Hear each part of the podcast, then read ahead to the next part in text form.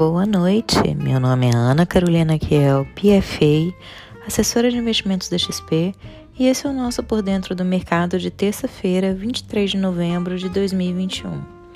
Uma pausa no fim do dia para se inteirar das notícias que compõem o mercado financeiro. A palavra que resume o mercado brasileiro hoje é volatilidade. Tom positivo dado pelas commodities, como Vale Petrobras, sendo destaque negativo a preocupação com a inflação, o andamento da PEC e o cenário fiscal. O Bovespa fechou em alta de 1,5% aos 103.653 pontos. O volume negociado foi de 30,6 bilhões.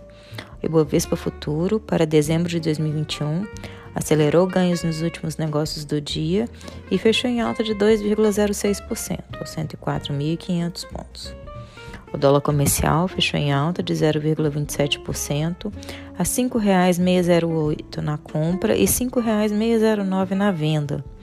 O dólar futuro, com vencimento em dezembro, fechou em queda de 0,28% a R$ 5,576. No After Hours, o mercado de juros futuros teve desde janeiro 23 caindo para 12,26%.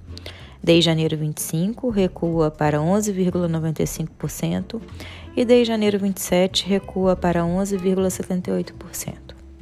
Nos Estados Unidos, Dow Jones fechou em alta de 0,55%, o S&P 500 avançou 0,17% e a bolsa de tecnologia, a Nasdaq, fechou em queda de 0,5%, impactada pela alta dos rendimentos dos títulos do Tesouro.